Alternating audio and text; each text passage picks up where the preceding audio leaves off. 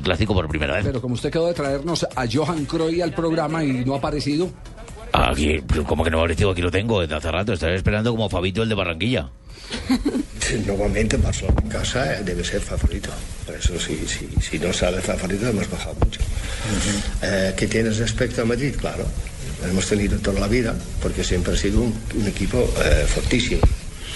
Después hay muchos eh, factores que, que, que, que influyen.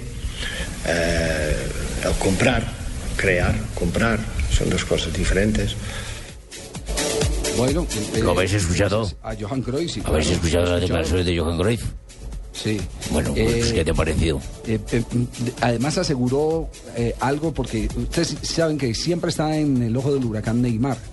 Es que cuando hay un hombre como Messi que opaca a todo el mundo, cuando se habla de Neymar todo el mundo le, le- le empiezan a buscar comparaciones, que si Neymar era más que Ronaldo en su momento cuando llegó al Barça, que si Neymar... Es el problema de haber pagado tanto por él.